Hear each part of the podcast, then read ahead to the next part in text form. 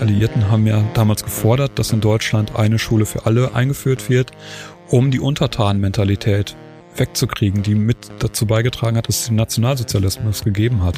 Diese Untertanmentalität oder diese Klasseneinteilung, das wird ja gefördert, wenn man Zehnjährigen beibringt, es gibt unterschiedliche Arten von Menschen. Es gibt eben Hauptschüler, Realschüler, Gymnasiasten, die sind alle unterschiedlich. Und da implementiert man ja dieses Denken, dass die Menschen nicht gleich sind. Und dann kann man das ganz schnell übertragen. Okay, ich bin zwar nur Hauptschüler, aber ich bin Deutscher. Ich bin zwar nur Hauptschüler, aber ich bin Mann. Deswegen, wenn man halt Rassismus abschaffen will, dann muss man auch Klassismus abschaffen. Wenn man Sexismus abschaffen will, dann muss man auch Klassismus abschaffen. Das gehört alles zusammen. Ja, und damit hallo und herzlich willkommen zu eurem Dissens-Podcast. Schön, dass ihr dabei seid. Diese Woche geht es bei uns um Klassismus im Bildungssystem. Also wie Menschen aus armen Familien und nicht akademischen Haushalten Bildungschancen verwehrt werden, einfach nur wegen ihrer sozialen Herkunft oder ihres sozialen Status. Mein Gast ist der Soziologe und Bildungsaktivist Andreas Kemper. Er hat den Klassismusbegriff in Deutschland mit etabliert und wir sprechen darüber, was in der gegenwärtigen Debatte um Klassismus zu kurz kommt, wie Arbeiterinnenkinder an Schulen und Unis diskriminiert werden und wo sich Widerstand dagegen regt. Mein Name ist Lukas Andreka, ich wünsche euch viel Spaß mit Dissens.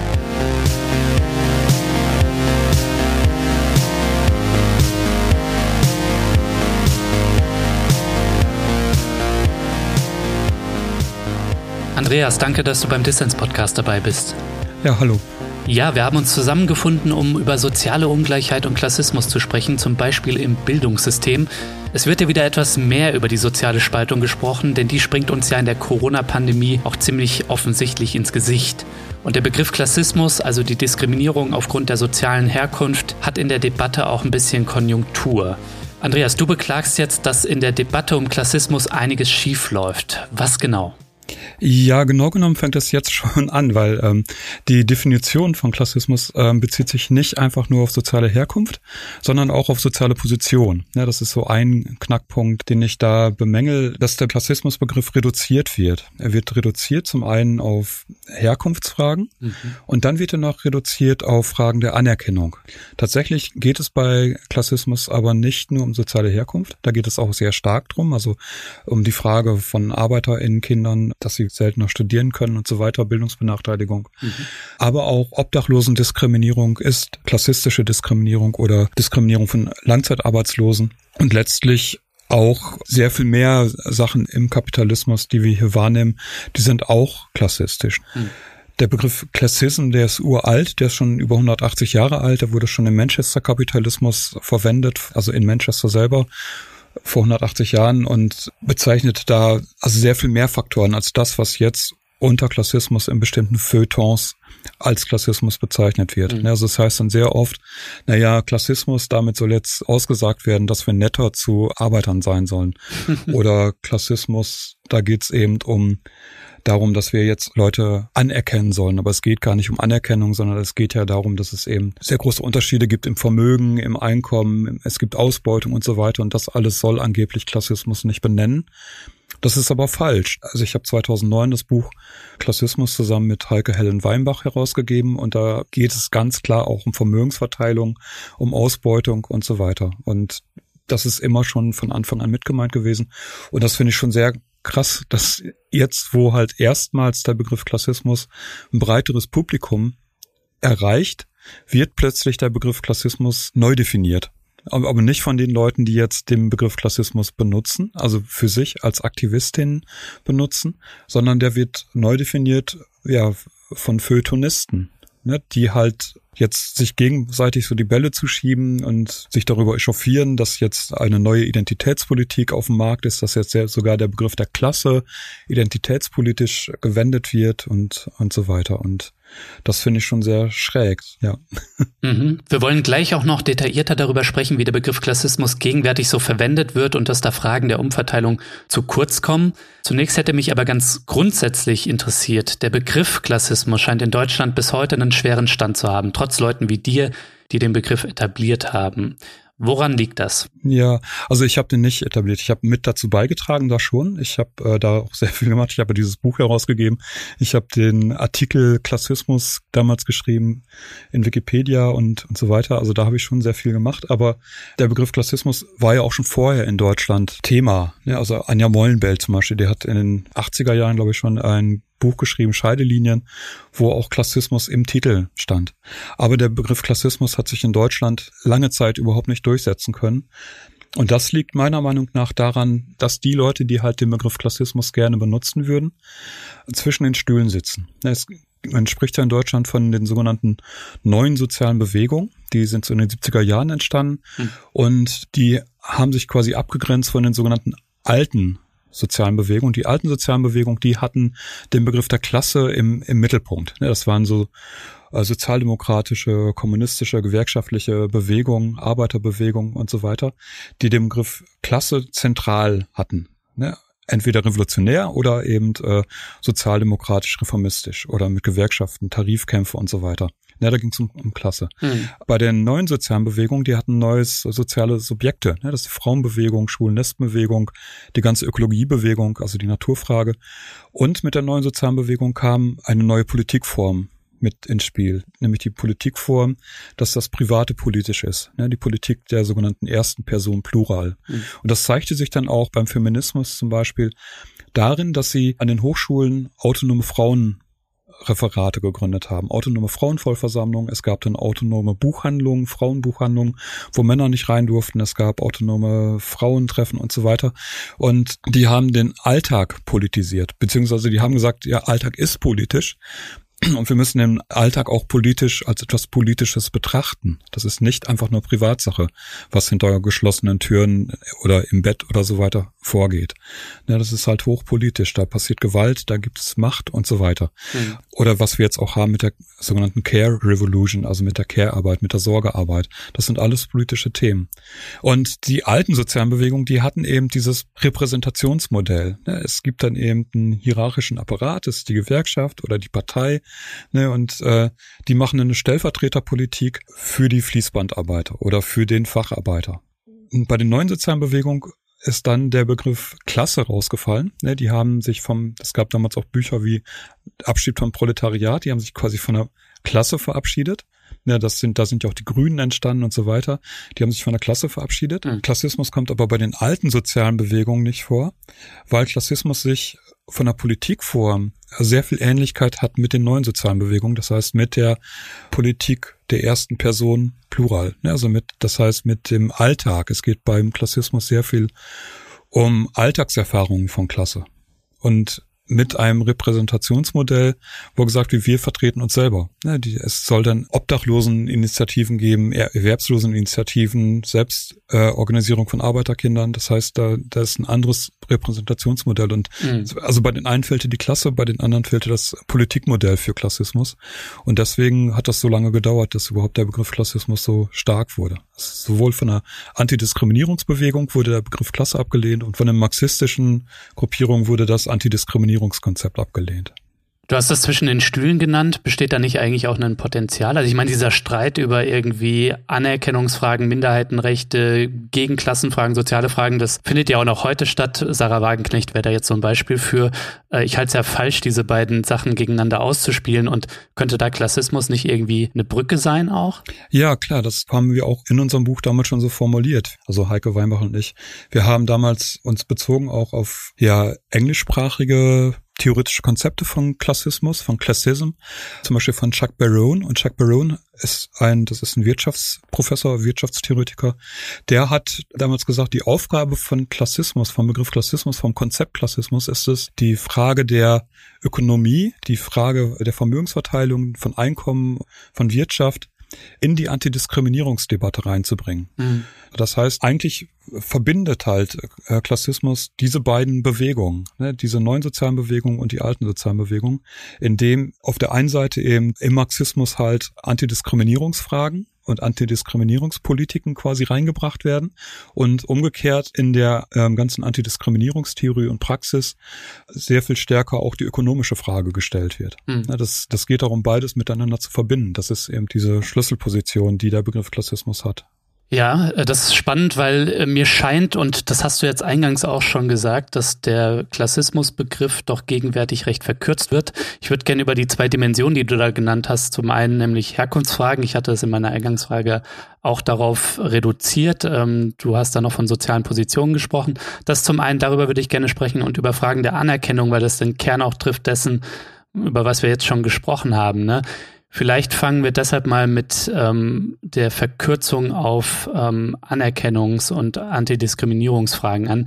Äh, da wird nämlich dem Klassismusbegriff gegenwärtig vielerorts, du würdest wahrscheinlich sagen, vor allem in äh, Feuilleton-Salons ja, ja, vorgeworfen, dass er Diskriminierung aufgrund der sozialen Herkunft oder Position vor allem als Vorurteil von ja, unreflektierten Menschen, von privilegierten Menschen versteht und dass das zu einer Individualisierung des Problems beiträgt und dass es am Ende in Anführungszeichen nur darum geht, dass Privilegierte nicht mehr sagen, der Harzer ist so faul und nicht so leistungsstark wie ich, sondern dass sie ihm irgendwie mit mehr Respekt gegenüber begegnen und sensibler in der Sprache sind.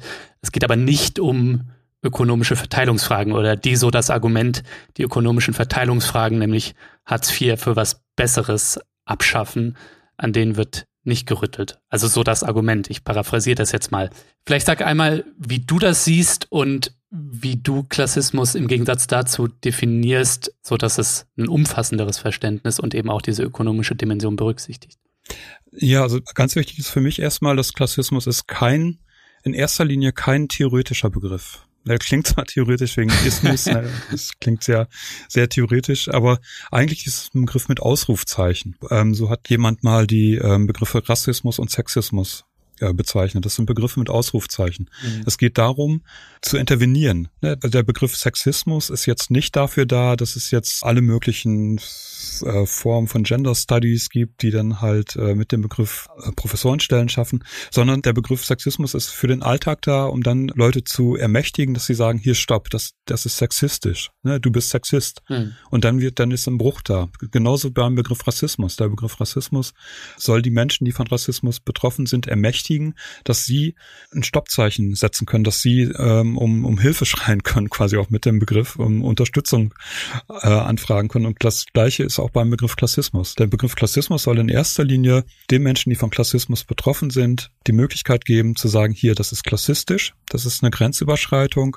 stopp, ne, so nicht weiter. So und äh, mhm. und der Begriff Klassismus soll dann natürlich auch die Menschen, die von Klassismus betroffen sind, zusammenführen, dass sie sich halt äh, zusammenschließen. Und dann kommt eben diese Kritik von Identitätspolitik, die ich total Quatsch finde, weil es geht ja nicht darum, wenn sich zum Beispiel Erwerbslose zusammenschließen, dann geht es ja nicht darum, dass sie als Erwerbslose dann ihre Erwerbslosigkeit, ihre Identität als Erwerbslosigkeit bis in alle Ewigkeit zementieren wollen, sondern es geht ja darum, dass sie sich als Erwerbslose zusammenschließen, um Erwerbslosigkeit abzuschaffen und dafür zu sorgen, dass eben Erwerbslose besser behandelt werden. Mhm. Ja, das geht ja um äh, Auflösung von Identität. Auch bei der Frauenbewegung, die schließen sich ja nicht zusammen, um dann eben die Weiblichkeit bis in alle Ewigkeit zu feiern, sondern es geht darum, dass sowas wie Männer und Frauen letztlich keine wichtige Rolle mehr spielen sollen. Oder bei Rassismus, dass Schwarz und Weiß keine Rolle mehr spielen soll.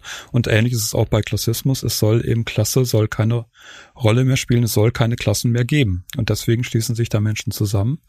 Und das ist dann halt die zweite wichtige Form von Klassismus, dass sich Menschen zusammenschließen. Und da, daher ist Klassismus wie die anderen Begriffe auch ein Praxisbegriff. Hm. Und ich habe den auch aus der Praxis damals entwickelt, gestärkt, weil ich damals hingegangen bin und in Münster das erste Referat für studierende Arbeiterkinder gegründet habe und da überlegt habe, wie, wie nennt man das eigentlich, wenn Arbeiterkinder so nachhaltig und so, ja, ohne dass es irgendwie Verbesserungen gibt, so stark diskriminiert werden. Ja, dass heute das immer noch so ist, dass allein der Umstand, dass ein Elternteil studiert hat, eine zehnmal höhere Wahrscheinlichkeit zur Folge hat, dass man promoviert. Äh, wie kann man diese Diskriminierung nennen? Und da ist dann eben der Begriff Klassismus da. Das heißt, der Begriff Klassismus folgt der Praxis. Ja, es gibt hier ja die Erwerbsloseninitiativen, ne? Und denen geht es natürlich darum, nicht als Harzer auf RTL 2 und am Stammtisch diffamiert zu werden. Ja. Also Fragen der Anerkennung und des Respekts, die sind da wichtig, aber denen geht es eben auch um ökonomische Fragen, Fragen der Umverteilung, ne? Dass das Existenzminimum zumindest erhöht wird. Ne? Ja. Und für viele spielt sicherlich auch die Abschaffung der Klassen eine Rolle. Also wieso wird das so unsichtbar gemacht?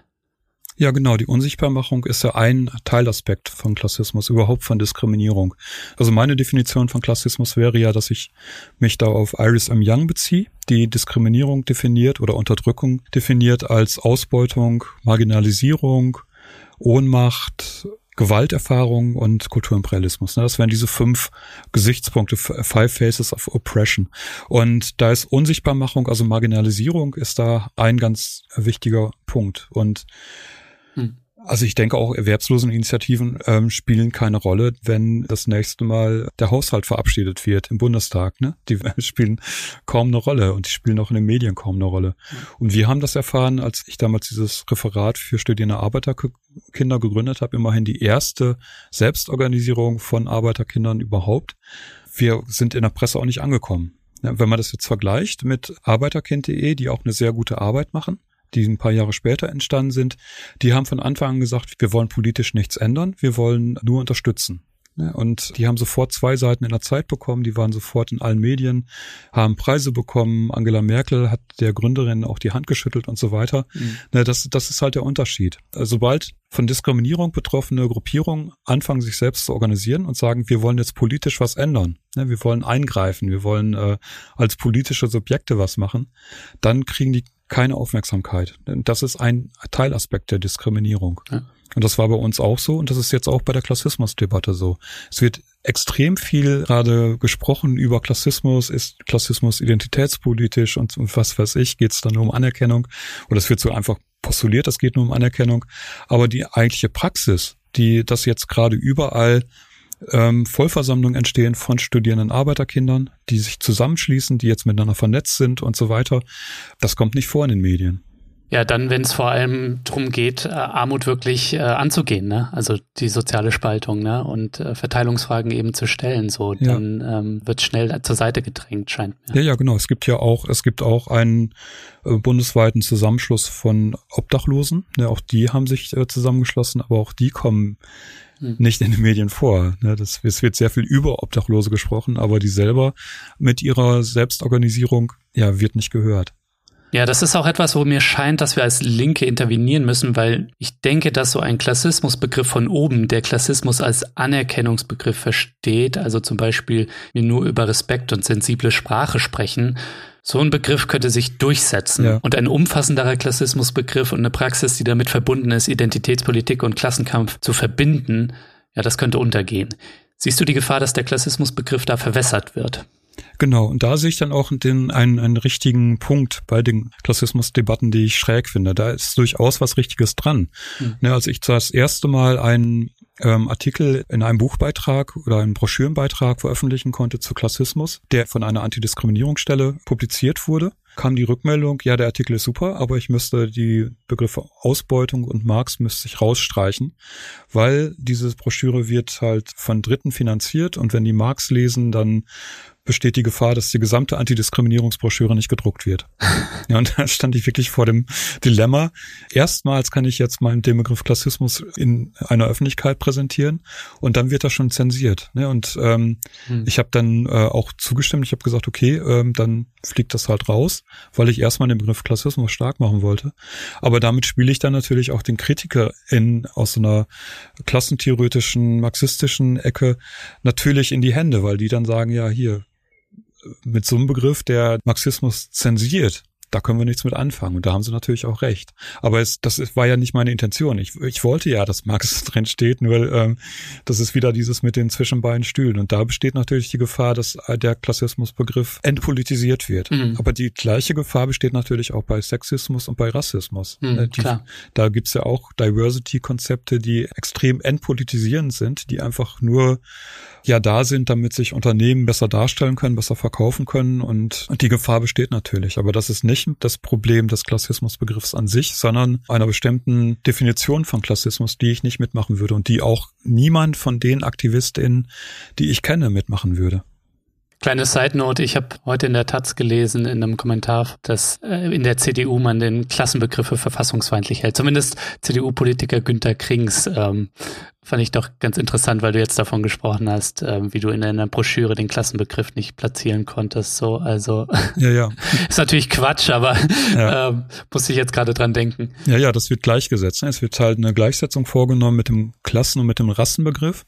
So wie Menschen halt die Gesellschaft in Rassen einteilen, Rassisten sind, so sollen dann jetzt plötzlich Menschen, die die Gesellschaft in Klassen einteilen, Klassisten sein. Mhm. Wobei die Einteilung von Klassen ja nicht vorgenommen wird von denjenigen, die halt diese Klassen analysieren, sondern von denjenigen, die die Klassen praktisch herstellen. Ne? So wie auch hm. Rassen ja auch praktisch hergestellt werden, im Sinne äh, davon, dass eben Menschen mit bestimmten Merkmalen ähm, in einem Apartheidsregime nicht auf irgendwelchen Bänken sitzen durften oder nicht zu bestimmten Schulen gehen durften. Ne? Das ist ja auch, das wird ja tatsächlich hergestellt. Und das dann zu bezeichnen, ist ja nicht der, der Rassismus, sondern die Herstellung ist der Rassismus. Und äh, Klassen als Klassen zu bezeichnen, ist nicht der, der Klassismus, sondern der Klassen herzustellen ist der Klassismus. Ja. ja das ist eben die, die Unterscheidung. Ja, genau. Uns geht es um die Abschaffung von Rassismus und Klassen. Ja. Aber Andreas, wo wir jetzt schon dabei sind, über die Klasseneinteilung unserer Gesellschaft zu sprechen, ich weiß ja, dass du dich stark mit Bildungsfragen, Klassismus im Bildungssystem und Bildungsgerechtigkeit befasst. Wieso ist dir das mit Blick auf die Klassendebatte so wichtig?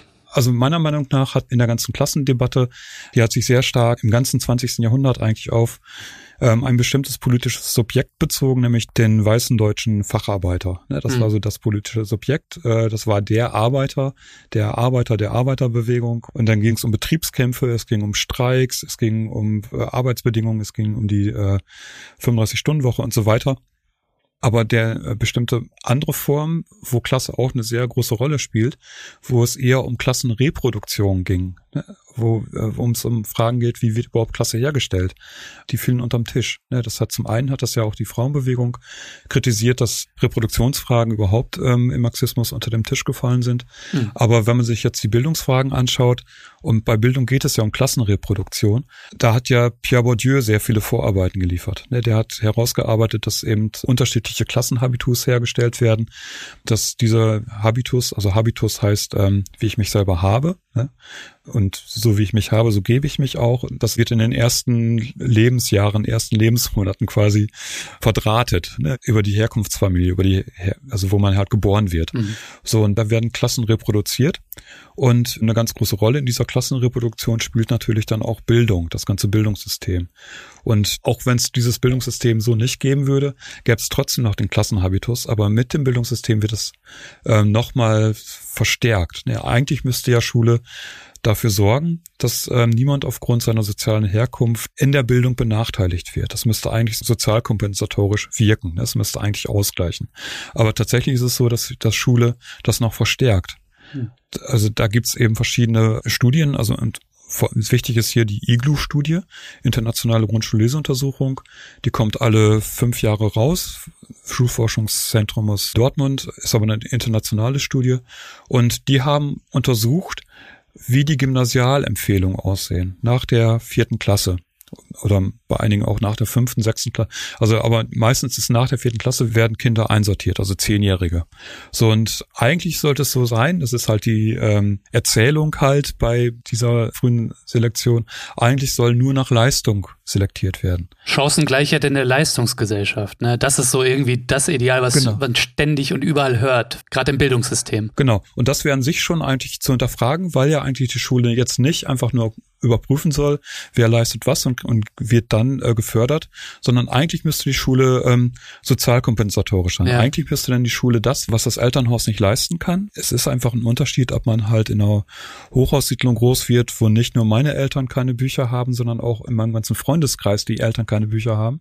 Ne? Das, da hat man ganz andere ähm, Möglichkeiten, als wenn man in einem bildungsbürgerlichen, reichen Viertel groß wird, äh, wo nicht nur meine Eltern Lehrer, Professoren sind, sondern auch die, die Eltern äh, aller Mitschülerinnen um mich herum. Ne, das, äh, mhm. Eigentlich müsste da die Schule gegenarbeiten. Ne, die müsste dafür sorgen, dass die Kinder, die benachteiligt sind vom Elternhaus her, bevorteilt werden, damit es ausgeglichen ist.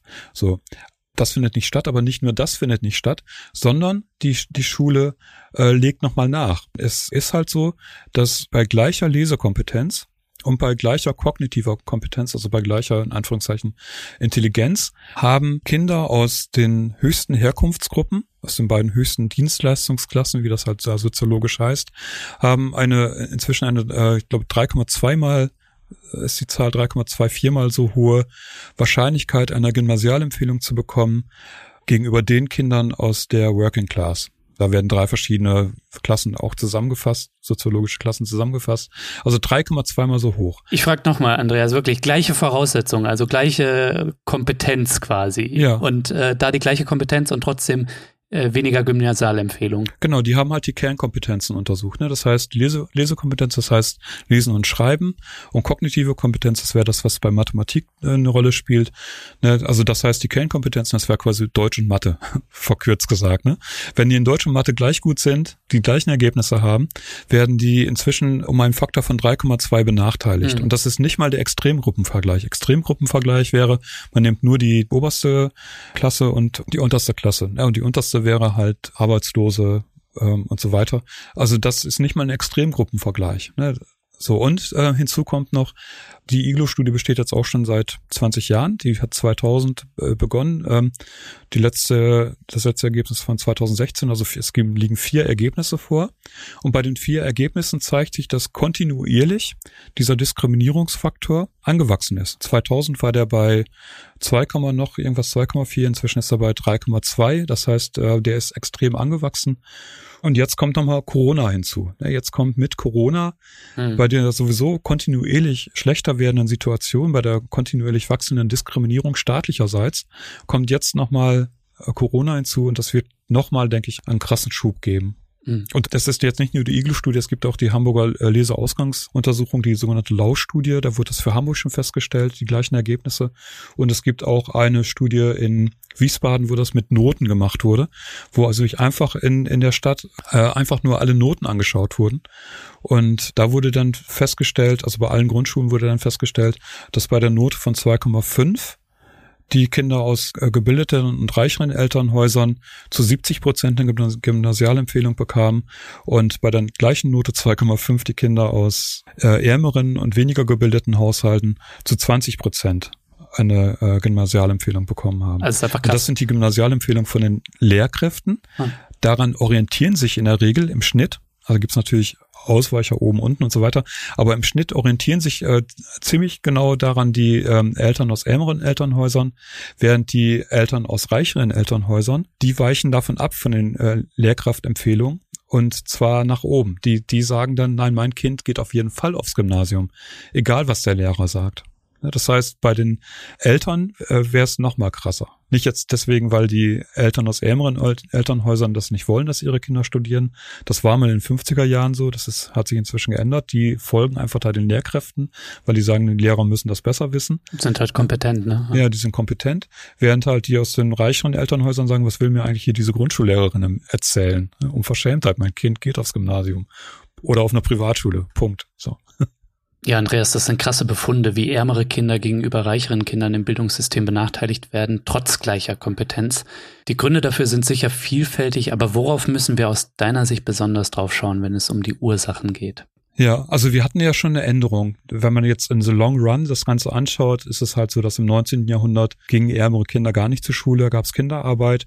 Dann ist es halt allmählich halt mit der Einführung der Demokratie ab 1918 hat sich das verbessert. Mhm. Und dann gab es nochmal einen Schub damals ähm, in den 60er Jahren mit dem sogenannten Sputnik-Schock. Da wurde halt im Westen, die haben realisiert, dass äh, die Sowjetunion als ersten Satelliten ins All geschossen haben und da war der Aufschrei groß. Wir müssen halt dafür sorgen, dass es mehr Akademiker gibt in Deutschland, mehr Ingenieure vor allen Dingen. Und im Zuge des Sputnik-Schocks wurde dann die äh, Bildungssituation verbessert. Und dann kam nochmal die SPD an die Regierung, die Brandt-Regierung damals in den 70er Jahren. Und die haben dann angefangen, tatsächlich sehr viel zu machen. Also erstmals gab es BAföG, es mhm. wurden Gesamtschulen eingeführt, es wurden Gesamthochschulen eingeführt, es gab sogar den Plan, sämtliche Schulen und sämtliche Hochschulen als Gesamt Schulen und Gesamthochschulen aufzubauen. Das heißt, das sollte gar nicht mehr da differenziert werden. Und das ging äh, bis 1978. Dann gab es einen Volksentscheid. Der wurde dann initiiert von Elterngruppierungen, von äh, gut betuchten Eltern. Die haben dann einen Volksentscheid gemacht. Der Volksentscheid ging nach hinten los. Ne? Das heißt, das wurde dann gestoppt. Und ich glaube, davon, seit 78, davon hat sich die Sozialdemokratie bis heute nicht erholt. Und mhm. es gibt ja sehr viele Gesamtschulen inzwischen. Aber es gibt auch sehr oft äh, die Situation, dass dagegen dann ein Volksentscheid gestartet wird. Hier in Münster war das auch so. Ich wohne in Münster. Und da sammeln dann halt die, die gut betuchten Eltern, die sammeln dann halt Unterschriften. Und also ich kenne nur die Fälle, dass wenn gegen eine Gesamtschule oder ein Gesamtschulkonzept ein Volksentscheid gestartet wird, also dass halt da die Mehrheit ganz deutlich gegen die Gesamtschulen ist. Und das deutet meiner Meinung nach darauf hin, dass wir eine Partizipationsschere haben, also eine, ähm, eine Mitbestimmungsschere haben, einen Mitbestimmungsunterschied haben mhm. zwischen Arm und Reich. Die Armen vertreten ihre Interessen zu wenig. Und das war mal anders. Das war in den 70er Jahren, haben Arme und Reiche gleich viel gewählt. Und heute gibt es einen riesengroßen Unterschied zwischen Armen und Reichen. Bei den Bundestagswahlen, bei den Landtagswahlen, bei den Kommunalwahlen und am meisten eben bei den Volksentscheiden. Ja, das ist eine sehr große Partizipationsschere. Die Armen sind resigniert, die wählen nicht mehr, die sagen, interessiert eh keinen, was ich denke und gehen nicht mehr zu Wahlen und aber auch nicht zu Volksentscheiden. Okay, Politikverdrossenheit und Unterschiede in der Teilhabe sind natürlich ein Riesenproblem, aber lass uns noch mal kurz auf die Empfehlung fürs Gymnasium schauen, wo ärmere Kinder bei gleicher Kompetenz so diskriminiert werden.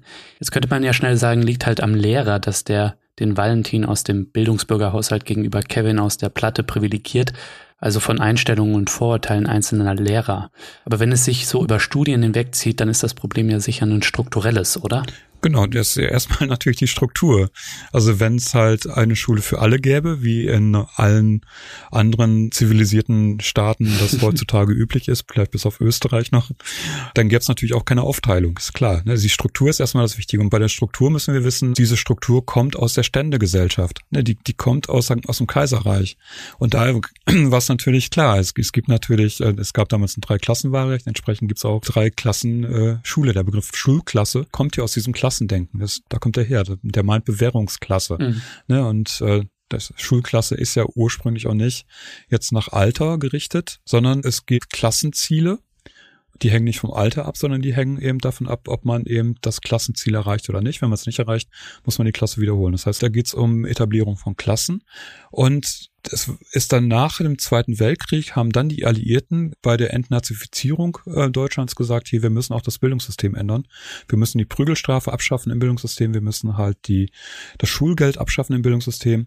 Und wir müssen das so einrichten, dass in Deutschland alle Kinder bis zur neunten Klasse gemeinsam auf eine Schule gehen.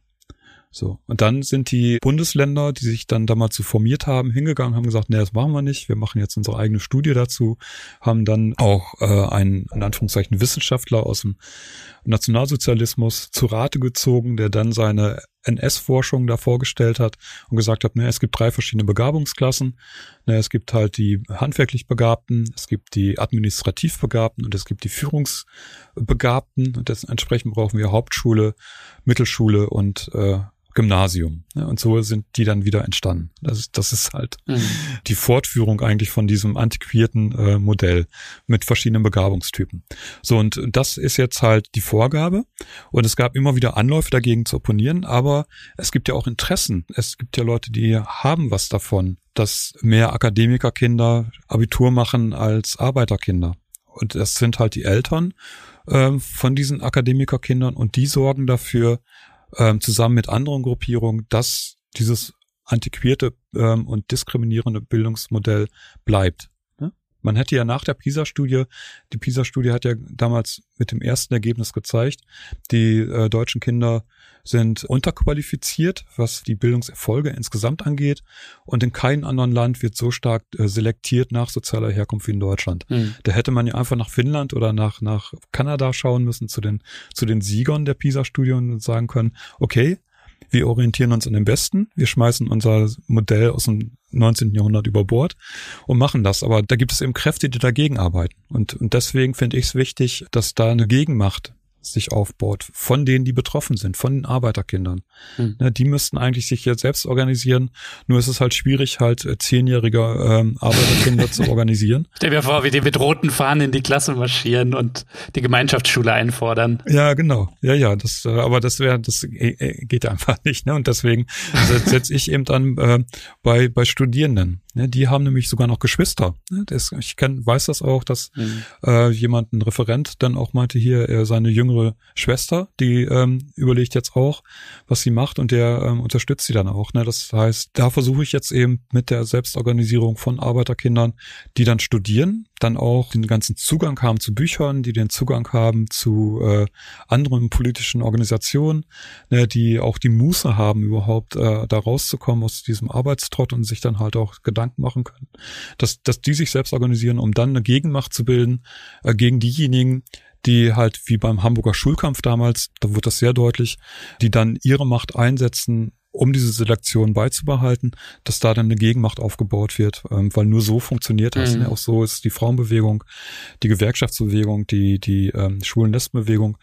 Also man kann nur dann Erfolge erzielen, wenn die Betroffenen sich selbst organisieren ne? und sie dagegen eine Gegenmacht aufbauen. Hm. Und natürlich haben auch Lehrkräfte Vorurteile. Es gab, gab so eine Namensstudie, wo Lehrer gefragt wurden, welche Kinder sie entsprechend der Namen für fähig und für unfähig halten.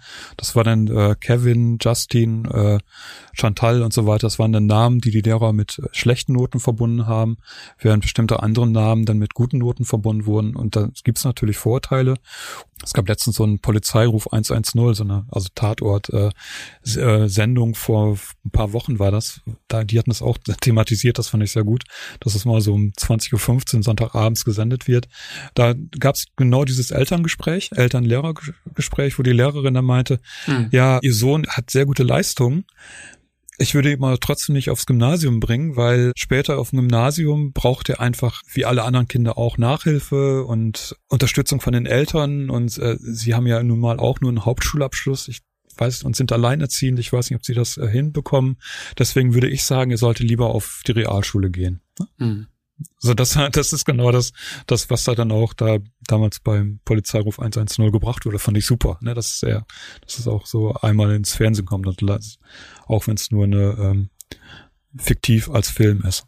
Aber Andreas, ich höre jetzt so ein bisschen raus, also äh, dein Ansatz in der Schulpolitik, und dazu hat ja irgendwie jeder eine Meinung, wäre jetzt nicht die Selektion, ne, die da ähm, aufgrund von Vorurteilen dann auch in die eine Richtung oder die andere gebiased ist bei den Lehrern, diese Selektion zu reformieren oder zu verbessern, sondern ich brech's mal runter auf einen Slogan, Gemeinschaftsschule für alle. Genau, ja. Oder Abitur für ja, alle. Genau.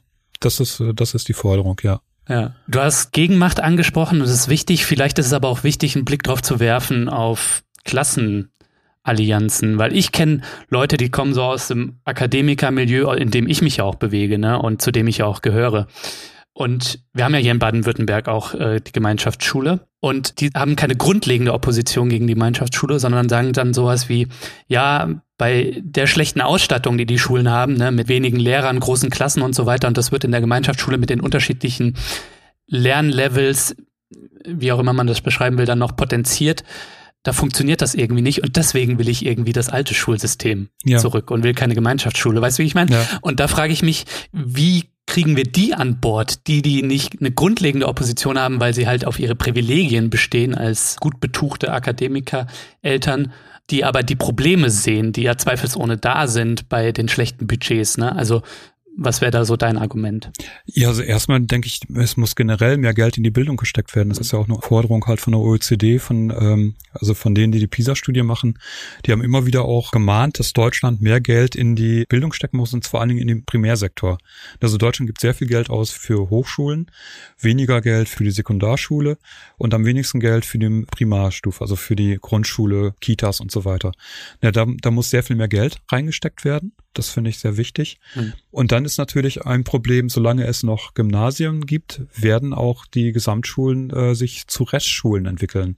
Ne, weil, und deswegen muss das ein Gesamtpaket sein. Man kann eigentlich nicht wirklich Gesamtschulen neben Gymnasien machen. Dann sind es keine wirklichen Gesamtschulen, sondern äh, Gymnasien müssten auch abgeschafft werden, wie in anderen Ländern auch, ne, wie in Kanada, Finnland und so weiter. Mhm. Das müsste halt ein Gesamtpaket werden und ähm, da würde ich sagen, einfach abgucken von anderen Ländern. Ne, wir müssen ja nicht jetzt alles neu erfinden. Wir können uns einfach an den PISA-Siegern orientieren. Und ob wir uns dann an diejenigen orientieren, die sehr autoritär auftreten und gute Ergebnisse haben, oder die wie Kanada halt eher auch mit, äh, Kanada hat ja auch ein sehr gutes Antidiskriminierungsmodell insgesamt als Staat, ne, ob wir uns an, eher an Kanada orientieren, das sind, ist dann eine andere Frage, da wäre ich dann natürlich eher für Kanada. Kanada statt was? Statt ostasiatische Modelle. Mm, die, ja. die setzen sehr stark eben auf Disziplin und Autorität und, und so weiter. Das, ähm, ja haben aber nicht unbedingt sehr viel bessere Ergebnisse jetzt als Kanada, die halt mit anderen Modellen arbeiten. Genau, da würde ich dann argumentieren, ja hier, es geht hier um Diskriminierung. Ja, und wenn man halt gegen Sexismus ist, gegen Rassismus ist, dann muss man auch gegen Klassismus sein. Zumal ja auch, gerade in Baden-Württemberg, jetzt, da waren ja vor kurzem erst Wahlen, wenn man sich anschaut, wer wählt da die AfD, wer wählt halt rechte Parteien, dann ist es so, dass in der Arbeiterschaft zu 26 Prozent die AfD gewählt wurde.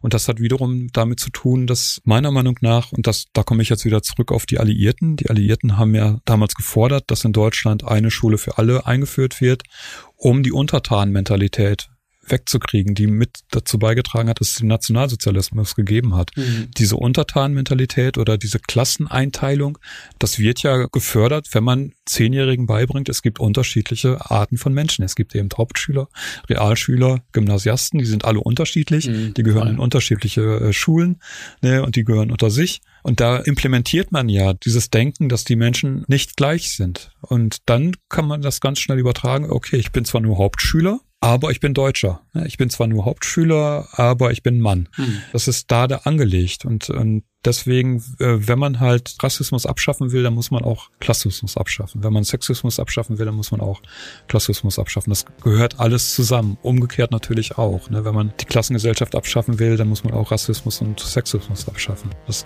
geht, das ist äh, miteinander verknüpft.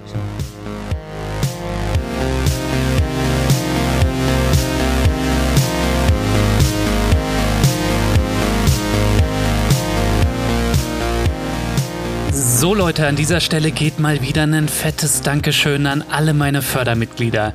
Ihr macht es möglich, dass ich Dissens für alle Leute da draußen unabhängig und kostenlos senden kann und dafür sage ich Danke. Wenn dir dieser Podcast gefällt und du noch nicht dabei bist, dann werde doch jetzt auch Fördermitglied von Dissens. Mitmachen kannst du schon ab 2 Euro im Monat und du machst diesen Podcast damit nicht nur möglich, nein, es winken auch Goodies und du hast jede Woche die Chance auf coole Gewinne. Dieses Mal verlose ich das Buch Klassismus, eine Einführung von Andreas Kemper und Heike Weinbach. Alle Infos hierzu und dazu, wie du Dissens supporten kannst, gibt's natürlich in den Show Notes und auf dissenspodcast.de.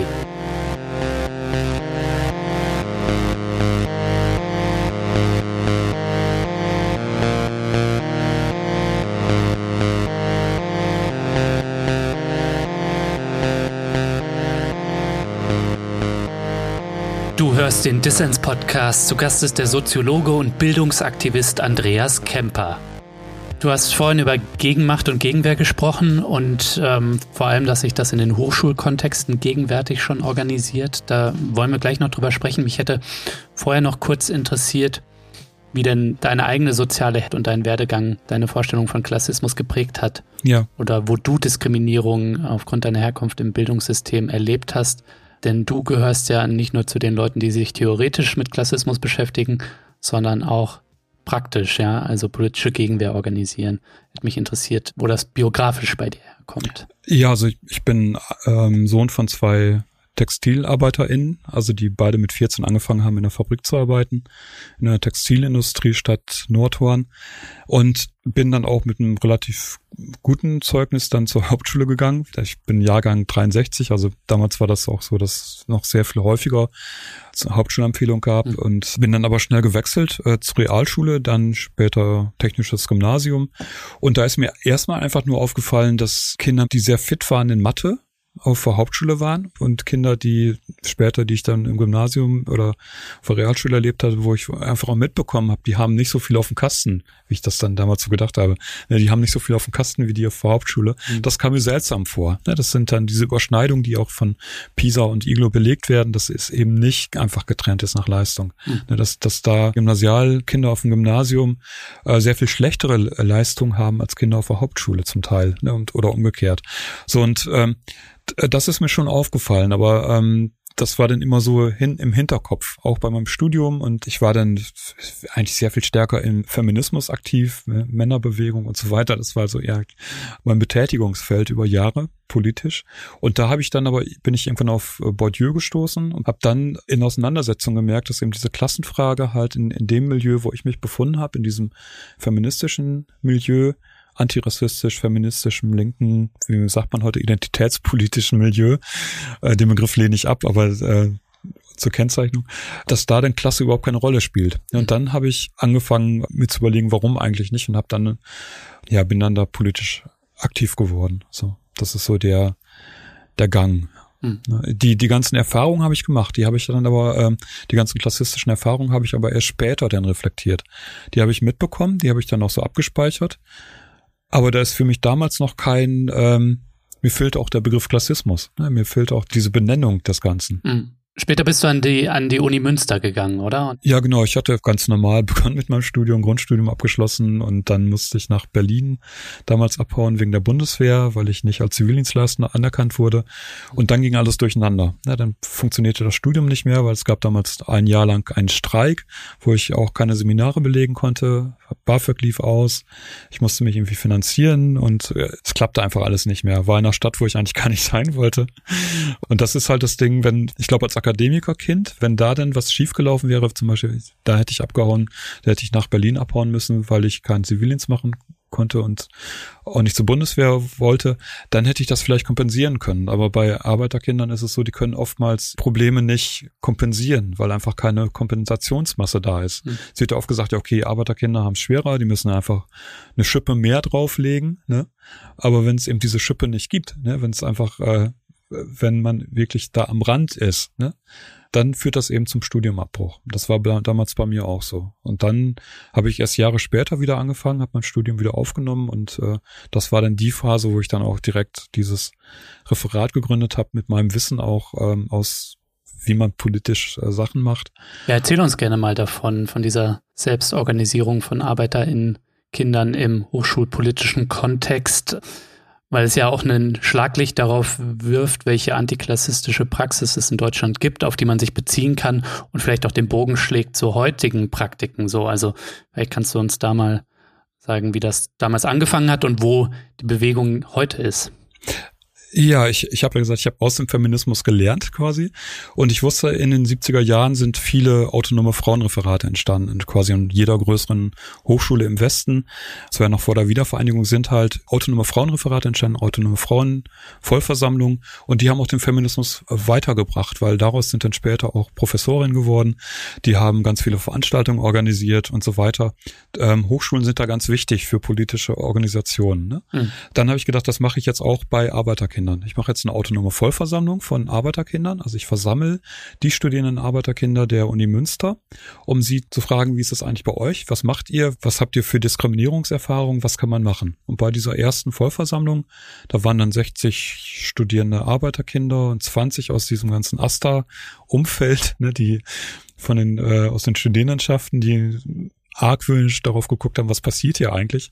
Die haben gesagt, ja, wir wollen eine Selbstvertretung. Wir wollen uns regelmäßig jetzt treffen und wir wollen, dass die Studierendenschaft Gelder dafür bereitstellt, dass wir ein eigenes Referat bekommen, eigene Referentinnen wählen können und dann autonom die Bildungspolitik für Arbeiterkinder gestalten können. Also das, was 30 Jahre da zuvor bei den autonomen Frauen, bei der Frauenbewegung passiert ist, das wollen wir jetzt quasi auch. Und dann habe ich das organisiert und dann ist das auch angenommen worden, weil das ja auch ein Votum war. 60 studierende Arbeiterkinder ist ja nicht wenig, die, die sich da einig waren. Und dann ist aber erstmal zehn Jahre lang nichts passiert, weil einfach die Medien auch nicht darüber berichtet haben. Ne, das mhm. gab keine Resonanz. Es interessierte keinen. So, und dann ist nach zehn Jahren hat dann das Studierendenparlament gesagt, wir machen das jetzt in der Satzung, nehmen wir das auf. Wird in der Satzung festgehalten, dass es dieses Referat gibt, diese Vollversammlung gibt. Und das ist dann vom Rektorat einkassiert worden. Das Rektorat hat gesagt, ne, ist nicht, ne, wer soll das sein? Finanziell und kulturell benachteiligte Studierende und, und so weiter. Und da mussten wir wieder Druck machen und dann ist es halt ähm, dann doch umgesetzt worden. Und dann erst 20 Jahre oder 15, 20 Jahre später ist dann erst das zweite Referat entstanden und das war in Marburg 2019. Vollversammlung von Arbeiterkindern, Referat und dann 2020 in Köln ein autonomes Referat von studierenden Arbeiterinnen-Kindern. Wobei der Begriff Arbeiterkinder ist auch nicht unproblematisch, weil es geht ja nicht darum, dass jetzt da Facharbeiterkinder ähm, studieren, sondern es geht ja darum, dass äh, Studierende mit einer sogenannten niedrigen sozialen Herkunft das können auch Kinder von Arbeitslosen sein oder Bauernkindern oder First Generation, wie man das nennt. Also diejenigen, die überhaupt als Erste studieren in der Familie. Ne, das ist mit diesem Begriff gemeint. Also in Köln ist es entstanden, danach in, in München. Und jetzt gibt es eine ganze Reihe von Initiativen. Also letzte Woche noch in Greifswald gab es eine Vollversammlung, die dann wegen Corona-Fehlern da vertagt werden musste. Aber auch da gab es einen Antrag, jetzt eine, ein Antiklassismus-Referat zu gründen. In Berlin gibt es Initiativen, in äh, Hildesheim, in äh, Frankfurt am Main und so weiter. Das heißt, das ist gerade wirklich im Kommen und sie sind miteinander vernetzt. Es gibt auch einen eigenen Verein, Verein zum Abbau von Bildungsbarrieren, mhm. um dann gemeinsam auch quasi einen Verband aufzubauen. Das heißt, wir haben jetzt einen Verband von studierenden ArbeiterInnen-Kindern, die jetzt erstmals als Betroffene Politik machen gegen die Bildungsbenachteiligung und geben auch eine eigene Zeitschrift drauf, raus den Dishwasher, der Tellerwäscher. Genau, das ist halt diese Initiative. Ja, da musst du mir ganz viele Links schicken. Das werde ich für die HörerInnen in den Show Notes verlinken. Aber sag mir noch kurz, was ist das Ziel jetzt dieser Initiativen und des Verbandes? Es liegt der Fokus auf Hochschulpolitik oder ist es äh, das Bildungssystem im weiteren Sinne, also jetzt zum Beispiel auch die Schulen, über die wir vorhin schon gesprochen haben. Ja, also es geht darum, die Situation von ArbeiterInnen-Kindern zu verbessern, dass sie halt studieren können. Das heißt, es geht nicht nur um die ähm, ArbeiterInnen-Kinder, die studieren, sondern es geht auch darum, dass die Möglichkeit zu studieren für Arbeiterkinder insgesamt verbessert wird. Mhm. Und es geht auch um die Situation von Akademikern letztlich. Also es gibt die Working Class Academics, das heißt auch ProfessorInnen, äh, mit einer niedrigen sozialen Herkunft haben auch noch Nachteile gegenüber Akademiker in Kindern, die ProfessorInnen wurden. Ne? Das heißt, dass selbst da gibt es dann noch Nachteile. Das ist zum einen da das Feld. Und dann geht es ähm, natürlich um Kernbereiche wie, wie BAföG, ne? BAföG-Erhöhung mhm. oder äh, soll das ein anderes Konzept geben vom BAföG. Warum soll das zurückgezahlt werden? BAföG wurde ja nicht immer als Darlehen gegeben. Es, ursprünglich war BAföG ja quasi eine, eine Schenkung. Ne? Das, ähm, das wusste ich gar nicht. Ja, ja. Ich musste mein BAföG natürlich auch äh, zurückzahlen, also das wenige, was ich bekomme. Das ist unter Kohl damals eingeführt worden, ne? unter der Kohl-Regierung. Da gibt es tausende von, von Fragen. Das Schulsystem spielt auch eine Rolle. Ne? Das, eben, das Schulsystem verhindert ja, dass Kinder genauso gut studieren können, in der gleichen mhm. Weise studieren können wie Akademiker Akademiker in Kinder. Gibt natürlich viele Ausnahmen. Ich habe hab ja selber auch studiert, aber auch da halt der, von der Tendenz her. Ähm, aber es geht auch um Situationen wie zum Beispiel die Wohnsituation. Ja, die Wohnsituation in vielen Städten ist es halt so, dass man, wenn man eine Wohnung haben will, äh, tritt man in Konkurrenz äh, mit anderen Studierenden oder mit anderen Bewerbern für diese Wohnung. Und dann ist es inzwischen Usus, dass man einen Elternnachweis geben muss, dass man halt auf dem Bewerbungszettel schreiben muss, was der Beruf der Eltern ist. Ja. So, und dann hat man natürlich sofort Nachteile, ne, wenn man schreibt, ja, mein, mein Vater ist Professor so und so oder äh, Anwalt so und so. Das ist was anderes, als wenn man schreibt, meine Mutter ist Putzkraft oder arbeitslos oder ich bin im Heim groß geworden. Oder, und wenn man keine Wohnung hat, kann man auch nicht gut studieren. Ja. Ja, auch die Situation, die Jobsituation, was sich jetzt auch in Corona gezeigt hat, wo es auch kaum Corona-Hilfen gab für Studierende, die äh, gezwungen waren zu jobben, plötzlich nicht mehr jobben konnten wegen Corona. Auch da gab es ja kaum Hilfen. Das heißt, eine ganze Reihe von Situationen kann da verbessert werden. Aber das muss jetzt erstmal eruiert werden, das muss jetzt erstmal gesammelt werden. Das wird dann bundesweit gemacht, weil es ja bundesweit Vollversammlungen jetzt gibt. Und ähm, dann wird das halt objektiver, ne? weil wenn so ganz viele Stimmen dazukommen, dann wird auch objektiver, was sind jetzt eigentlich die äh, wichtigen Sachen. Als, wir, als ich damals das Referat gemacht hatte in Münster. Da war das ganz stark abhängig von den beiden ReferentInnen, die da gewählt wurden, die dann quasi ihr, ähm, aus, aus ihrer eigenen Sicht das geschildert haben. Es gab dann einmal im Jahr so eine Vollversammlung oder zweimal im Jahr, aber das war sehr subjektiv noch. Aber je mehr dazukommt, desto objektiver wird das. Mhm. Und dann ja geht's auch um Zusammenarbeit. Es geht auch um Zusammenarbeit mit Gewerkschaften und mit Wohnungsinitiativen und so weiter. Weil man ja auch nicht alleine nur Politik machen kann. Dass du die Überschneidung verschiedener Politikfelder, Bildungssystem und Wohnungsmarkt erwähnst, finde ich sehr spannend. Wo siehst du da Bündnisse, Andreas?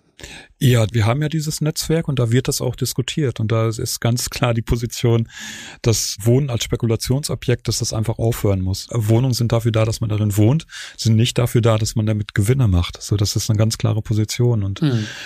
zum einen, zum anderen ist die Uni selber ja auch ein Politikfeld. Ne, das ist ja auch, äh, ist jetzt die Uni für Unternehmer da. Pierre Bourdieu spricht davon Scholastik, ne, dass eben die, die Uni so ein abgekoppeltes Feld ist, was gar nicht reflektiert, dass ja sehr viele Putzkräfte und Handwerker und äh, Bauarbeiter und so weiter die Uni am Laufen erhalten oder die Menschen, die da in der Mensa arbeiten. Die Uni muss ja auch für diese Menschen da sein. Antilopengang würde das mit Fick die Uni umschreiben. Ja, genau. Ich kenne das auch, aber ich sehe das zu pauschal. Ne? Das ist, äh, ne, es geht ja darum, die Uni, Uni umzugestalten. Es geht darum, die Uni ja arbeiterlicher zu machen. Mhm. Das, und das, da sehe ich eben auch diese Aufgabe halt von den äh, studierenden Arbeiterkindern, die im Englischen werden die als Straddler bezeichnet. Von to straddle, also spreizen. Ja, die, die sind, äh, die stehen mit einem Bein in der Arbeiterkultur, Arbeiterinnenkultur, mit dem anderen Bein in, in der akademischen Kultur. Und das zerreißt die. Deswegen gibt's auch so viele Studienabbrecher. Wenn die anfangen zu studieren, erlernen die eine Sprache, sind mit Sachen konfrontiert, die im Elternhaus, im alten Freundeskreis keine Rolle mehr spielen. Mhm. Da können die sich kaum verständigen. Aber Gleichzeitig haben sie im akademischen Milieu, merken die, die sprechen irgendwie auch eine andere Sprache. Das heißt, die, die zerreißt das. Und die einen brechen dann mit der Herkunft ab und gehen voll in die Karriere und äh, haben aber dann wirklich abgebrochen mit dem Elternhaus, ne, mit dem alten Freundeskreis. Und die anderen brechen ab und gehen wieder zurück. Ne? Und ähm, das ist in beiden Fällen problematisch. Es geht ja darum, beides zusammenzubringen. Und auch das wäre dann quasi eine Aufgabe dieser Referate, dieser Vollversammlung von ArbeiterInnen-Kindern, dass sie gemeinsam jetzt beides zusammenbringen. Das ist, dass sie halt die mehr Wissen in ihre Herkunftskultur bringen, ja, einfach da auch das Wissen einfließen lassen. So, und auf die, dass sie auf der anderen Seite die Hochschulen arbeiterlicher machen. Also weg von dieser Orientierung an Profit, an Unternehmen und so weiter. Mhm. Ja, provoziert da gern und sagt, es geht darum, die, die Hochschulen zu proletarisieren, ne, im guten Sinne zu proletarisieren.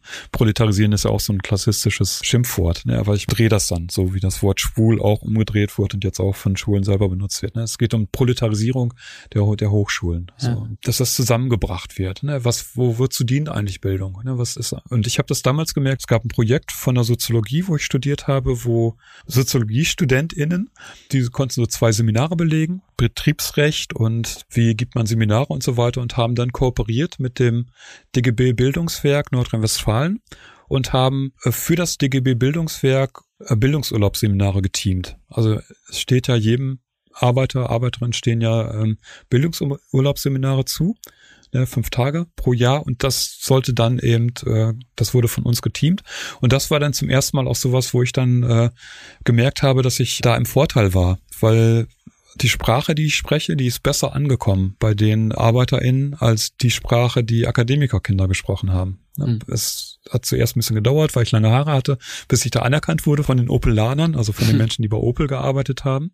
Aber dann nach zwei, drei Tagen ist das Eis gebrochen und dann war ich plötzlich einer von denen.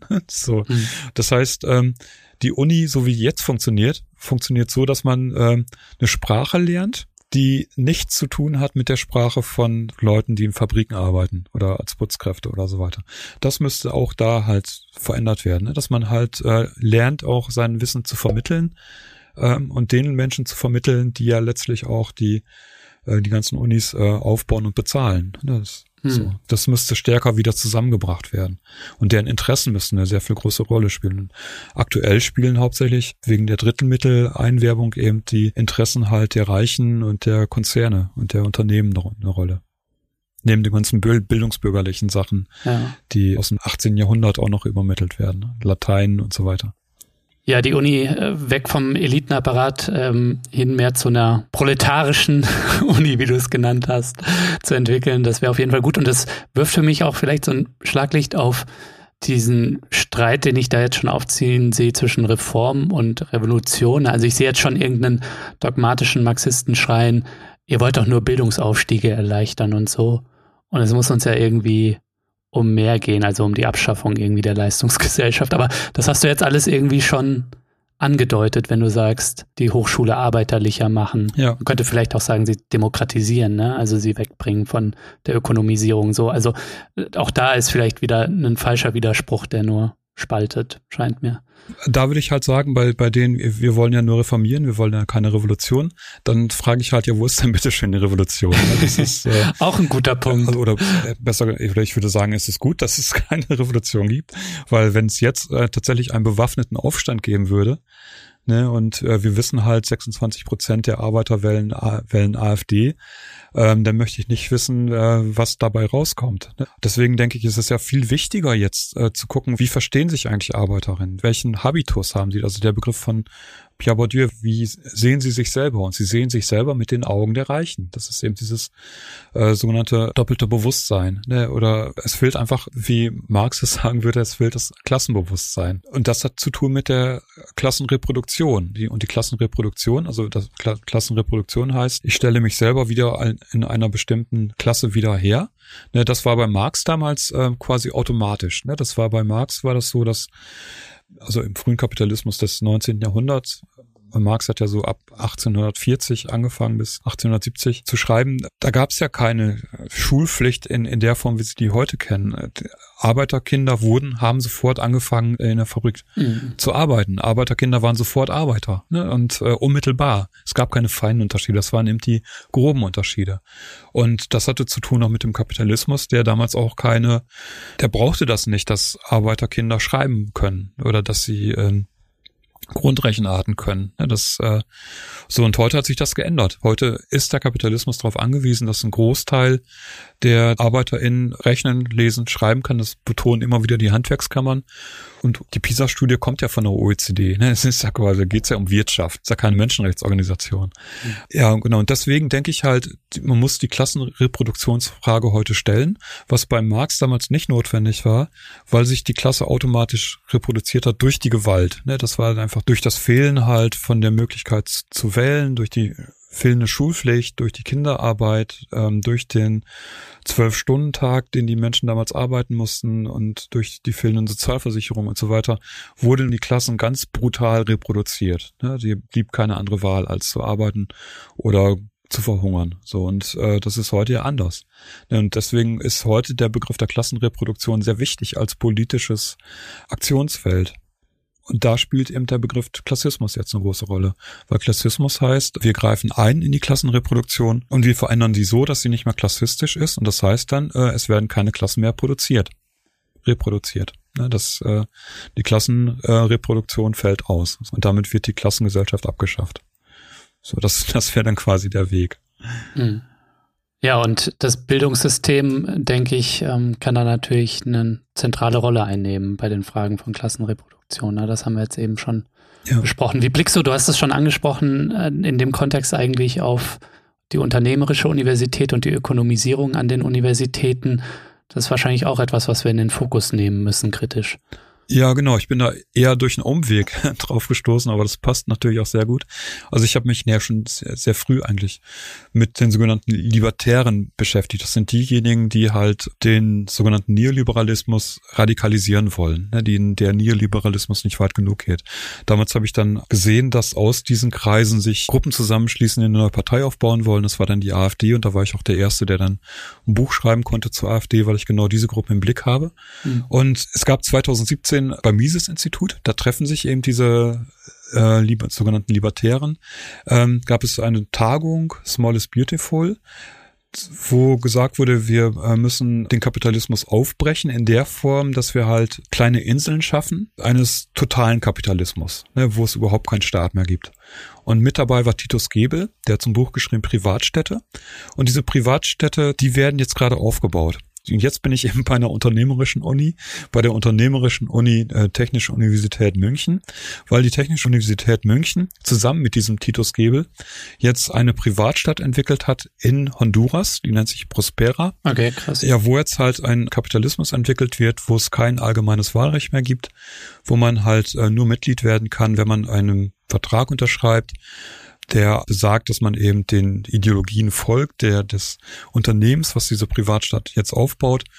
Und diese Privatstadt hat vom Staat Honduras jetzt äh, Polizeirechte bekommen, eigene Gesetzesmacht. Das heißt, die können jetzt einen Staat im Staat aufbauen. Das ist jetzt ein Privatstaat quasi. Und der wurde aufgebaut mit der TUM Int heißt die. Das ist halt eine hundertprozentige Tochtergesellschaft der Technischen Universität München. Die haben 2000 2018, 2019 eine Investorenkonferenz gemacht äh, für diese Privatstadt in Honduras und haben das dann halt mitentwickelt. Sind jetzt ausgestiegen. Anfang 2021 sind sie jetzt ausgestiegen. Wieso? Auf Druck oder? Ja, angeblich, äh, das ist auch eine merkwürdige Begründung, angeblich, weil sie jetzt festgestellt haben, dass es äh, mit den Menschenrechten in Honduras äh, problematisch ist. Okay. Warum sie das jetzt erst feststellen, ist naja merkwürdige.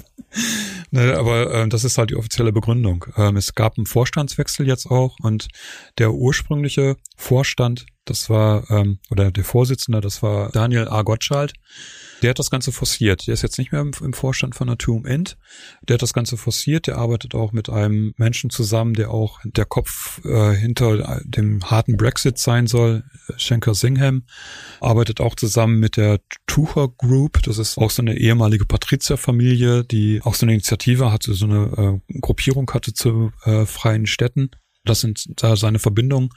Und zuletzt ist er mir aufgefallen bei der Geschäftsführung der GGMBH der TU München, die jetzt einen Campus hat in Heilbronn, der finanziert wird oder weitgehend finanziert wird von Herrn Schwarz, der der Lidl-Chef ist. das heißt, der hat sich in Heilbronn quasi jetzt so eine eigene, verkürzt gesagt, so eine eigene Uni aufgebaut in Zusammenarbeit mit der TU München. Mhm. Ja, und mit dieser Geschäftsführung scheint auch der Gottschalk was zu tun zu haben, unter dessen Leitung eben diese Privatstadt in Honduras entwickelt wurde. Und das, also auch diese Privat, auch, auch diese Uni halt in Heilbronn, finde ich extrem problematisch, ne? Weil das, wenn das jetzt eine reine Privatuni wäre, ne? auch das würde ich problematisch sehen. Aber wenn es jetzt eine reine Privatuni wäre, okay. Aber das ist ja halt ein Campus der TU München, die ja eigentlich in Bayern sitzt, aber in, in Baden-Württemberg und die von einer ganzen Reihe von Professorengehältern direkt finanziert werden von der Dieter Schwarz Stiftung halt von, äh, also vom Lidl-Besitzer. Mhm. Ja, auch die Studentenheime werden da finanziert von ihm und äh, das ist meiner Meinung nach eine Verzerrung eigentlich von Wissenschaft, wenn, wenn so stark da Unternehmen eingreifen und es ist ja klar, wes, wes Brot ich esse, äh, das Lied ich singe, ne? Familienunternehmensforschung soll da stattfinden und die wird dann nicht unbedingt arbeiterfreundlich sein. Ja, die wird halt unternehmerfreundlich sein. Und da muss gegengearbeitet werden. Und da sehe ich dann eben auch eine Aufgabe halt von, von den ArbeiterInnen-Kindern, dass die am stärksten, am besten dagegen arbeiten können. Wollte ich gerade fragen, Privatstädte in Honduras, ähm, so ekelhaft und furchtbar das ist, aber was haben wir damit hier zu tun? Aber ähm, in gewisser Weise hat man hier auch kleine Privatstädte an den Unis. Ne? Genau, das geht Hand in Hand. Also die äh, TU München bezeichnet sich als unternehmerisch. Unternehmerisch klingt ja erstmal auch, äh, muss jetzt nicht Unternehmer heißen, ja, das ist kein Substantiv, unternehmerisch, aber ähm, es geht schon in die Richtung auch unternehmernah. Ne? Und äh, es gab das Babson College in den Vereinigten Staaten, hat zuerst auch mit diesen Privatstädten da halt äh, den zugearbeitet und die nennen sich selber direkt auch dann Unternehmeruni. Also um solche Privatstädte aufzubauen, braucht man Unis, ne? da braucht man halt Forschung und, und so weiter. Und die wird dann auch da gewährleistet. Und äh, es geht uns sehr wohl an, was da passiert in Honduras. Einfach erstmal aus Menschenrechtsgesichtspunkten. Äh, aber der Titus Gebel, der auch dieses Buch Privatstädte geschrieben hat, der sagt ganz deutlich, die Privatstadt Honduras sieht er in erster Linie als ein Labor hm. Er möchte halt zu seinen Lebzeiten noch mitbekommen, dass auch in Deutschland Privatstädte entstehen. Nach dem Vorbild von Honduras ne, aber ähm, dann eben weiterentwickelt. Das ist ein Labor. Da, da wird halt geguckt, wie kann man eine Gesellschaft aufbauen, in der es keine Demokratie mehr gibt, in der es keine staatlich, keinen Sozialstaat mehr gibt. Äh, wie kann das funktionieren? Und daher sind dann halt diese Privatstädte eine Vorreiterrolle. Honduras hat das jetzt gerade nochmal ausgeweitet, dieses ganze Projekt. Ne, in dieser Privatstadt, in dieser Sonderwirtschaftszone, die wird kontrolliert und die Chefin, die das kontrolliert, also die Vorsitzende, ist eine Österreicherin, die ist bei der FPÖ und da hat man auch wieder die Zusammenhänge. Der Österreich ist nicht so weit weg wie Honduras und die kontrollieren das. Mhm. Es geht halt um eine Weiterentwicklung des Kapitalismus so. Und da muss dann auch wieder neu geguckt werden, wie organisieren wir uns? Ne? Wie kann dieser Totalkapitalismus, der da auf uns zurollt, verhindert werden? Das war jetzt eigentlich ein schönes Schlusswort. ja. Aber du darfst mir zum Ausblick doch noch sagen, äh, wir haben ja angefangen mit einem Blick auf die Debatte um Klassismus ja. ne? und wie verzerrt und schief die doch vielerorts ist und wie das vielleicht auch die Möglichkeiten verstellt, wie wir gegen diesen um sich greifenden Kapitalismus, der sich ja in letzter Zeit zunehmend radikalisiert hat und hier und da die Privatstädte zeigen es, sämtliche Bezüge zu Demokratie und Sozialstaat, die ja so in diesen sozialdemokratischen Nachkriegszeiten ja noch hatte, da natürlich eingeschränkt für weiße Männer, aber die selbst die noch irgendwie beiseite wischen möchte. Ja. Was wünschst du dir für die Zukunft der Debatte um Klassismus, äh, damit wir da ein Stück vorankommen? Ja, also da äh, auf jeden Fall, dass genauer geschaut wird, was, was machen eigentlich die Leute, die mit dem Klassismusbegriff arbeiten, dass das ein bisschen geerdet wird, dass da ähm, nicht sich Leute jetzt einen, einen eigenen Klassismusbegriff ausdenken und dann sagen, der, das ist aber jetzt ein blöder Begriff, sondern dass sie halt äh, gucken, was passiert eigentlich mit, mit diesem Praxisbegriff Klassismus. Und da wäre es natürlich auch wichtig, dann auch gemeinsam zu verhindern, dass der Begriff Klassismus äh, in der Form verwaschen wird, dass dann tatsächlich dann nur noch um Respekt und Anerkennung geht was eigentlich auch wichtig ist, aber eben nicht allein. Mhm. Ja, und dass das auch größer wird, dass da dann auch breiter eigentlich auch über die Klassengesellschaft gesprochen wird, ne? dass das als Chance auch gesehen wird, auch äh, die Situation von äh, Putzkräften, die Situation äh, an Hochschulen, die Situation von Obdachlosen und so weiter stärker auch in einem Klassenkontext zu diskutieren. Auch darum geht's ja beim Begriff Klassismus, weil ja eben auch die Fixierung des Klassenbegriffs in den letzten Jahrzehnten auf den deutschen Facharbeiter weiter gar nicht mehr funktioniert, weil sich ja auch der Kapitalismus geändert hat. Also man spricht da eben von einer Phase des Kapitalismus als Fordismus. Ne? Das ist dann von dem benannt nach dem Henry Ford, der mit äh, dem Auto und mit der Produktion des Autos Ford T und dem Oldtimer Ford T und mit der Fließbandarbeit und so weiter. Mhm. Äh, das, das war eine bestimmte Phase des Kapitalismus und die ist vorbei. Ne? Das heißt, äh, das funktioniert auch gar nicht mehr. Wir haben jetzt eine nachfordistische Phase des Kapitalismus und da wird der Begriff Klassismus wieder wichtig, so wie der auch vor dem Fordismus auch eine Rolle spielt. Der Begriff Klassismus hatte ja mal eine Rolle gespielt. Mit diesem Versprechen der Chancengleichheit, die auch mit dem Fordismus einherging und mit der Erkenntnis, dass das Versprechen überhaupt nicht eingelöst wird. Ne? Seit ein paar Jahren, seit, seit dem Ende des Fordismus ist auch dieses Versprechen der Chancengleichheit nicht mehr da. Mhm. Da ist eben dann dieser Begriff Klassismus wichtig und da hoffe ich, dass da breiter diskutiert wird Überklassengesellschaft und äh, das auch verbunden wird mit anderen Formen der Diskriminierung. Hm. Siehst du da eigentlich ähm, gerade ein Möglichkeitenfenster? Also in der Theorie vom sozialen Wandel spricht man ja immer von so Möglichkeitsfenstern. Ne? Und du hast jetzt schon beschrieben, dass dieses Versprechen, was ja im öffentlichen Diskurs eher als das Versprechen der sozialen Marktwirtschaft da ist, ne? Also dieses Versprechen einer nivellierten Mittelschichtsgesellschaft, die es so nie gegeben hat, nicht mal im Fordismus, ne? Ja. Aber äh, da war natürlich im sozialdemokratisch regulierten Kapitalismus die Aufstiegschancen deutlich besser. Heute merken wir zunehmend, dass dieses Aufstieg durch Leistung konterkariert wird durch so einen, du nennst das, glaube ich, an verschiedenen Stellen Eigentumskapitalismus, ne? Also wir müssen uns ja. nur drauf schauen, welche Rolle Erbschaften spielen, ne? Ja. Siehst du da eigentlich so ein Möglichkeitenfenster? Und du hast ja schon beschrieben, dass gerade jetzt der, vielleicht auch deswegen der Begriff Klassismus Konjunktur, Konjunktur hat. Also ein Möglichkeitenfenster, dass wir da intervenieren können. Ja, aber es kommt jetzt auch was auf uns zu. Wir haben jetzt die Corona-Krise und in dieser Corona-Krise hat sich gezeigt, die, die Klassengesellschaft wird noch krasser. Ich spreche da auch von Corona-Klassismus. Aber was jetzt nochmal hinzukommt, das ist ja jetzt, wenn Corona hoffentlich, die Pandemie hoffentlich bald äh, vorbei ist, dann kommt das viel heftigere Thema auf uns zu, nämlich äh, die Klimakatastrophe. Und die Klimakatastrophe, die bildet sich auch äh, klassenspezifisch ab. Die äh, betrifft in erster Linie die Armen. Hm. Da fragt sich dann überhaupt, äh, kann der Kapitalismus den Klimawandel, äh, geht das mit kapitalistischen Formen? Ist das überhaupt machbar? Oder brauchen wir jetzt nicht, um den Klimawandel zu stoppen, eben ganz andere Formen von von Wirtschaft und von Gesellschaft. Ne? Und, und da spielt dann auch die Klassenfrage eine sehr große Rolle, weil sich eben der Klimawandel äh, klassistisch zeigen wird. Das sieht man jetzt schon. Es sind die Ärmeren, die unter dem Klimawandel leiden. Es sind die Reicheren, die den Klimawandel produzieren ne, mit ihrem äh, energetischen Fußabdruck. Und bei den Maßnahmen befürchte ich eben auch, dass da dann eben äh, vor allen Dingen äh, Ärmere von den Maßnahmen betroffen sind die gar nicht die eigentlichen Verursacher sind. So, das, das heißt, das wird auf jeden Fall auch eine, eine Klassenfrage werden. Hm. Den Klimawandel ja zu, zu, stoppen geht ja nicht mehr, aber den halt äh, erträglich zu gestalten. Das wird auf jeden Fall eine, eine Klassenfrage. Definitiv. Andreas, ich habe sehr viel gelernt. Vielen Dank. Ich danke auch.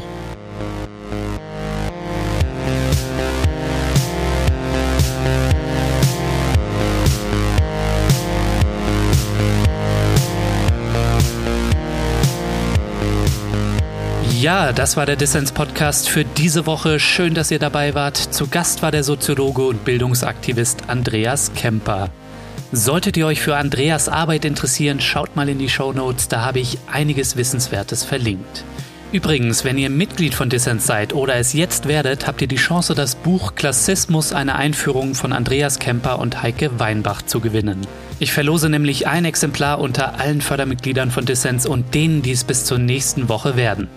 So, das war's dann auch von mir soweit. Vergesst nicht, Dissens zu abonnieren auf Apple Podcasts, Spotify, Deezer oder der Podcast-App eurer Wahl.